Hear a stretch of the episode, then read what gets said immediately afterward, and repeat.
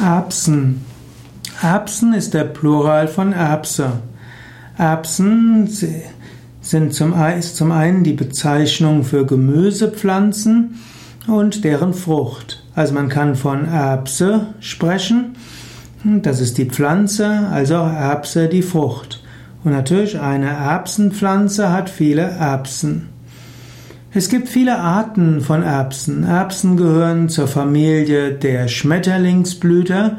Sie haben paarige, in Ranken auslaufende Blätter und die in Schoten sitzenden kugelförmigen Samen können als Nahrungsmittel verwendet werden.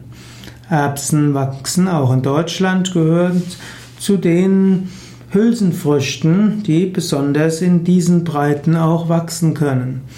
Erbsen können bis zu zwei Meter hoch klettern, ansonsten kriechen sie am Boden.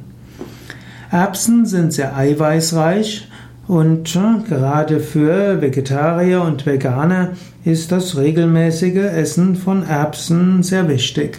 Man kann Erbsen frisch essen, dann schmecken sie auch oft etwas süß und sind besonders beliebt. Auch Kinder lieben diese frischen Erbsen.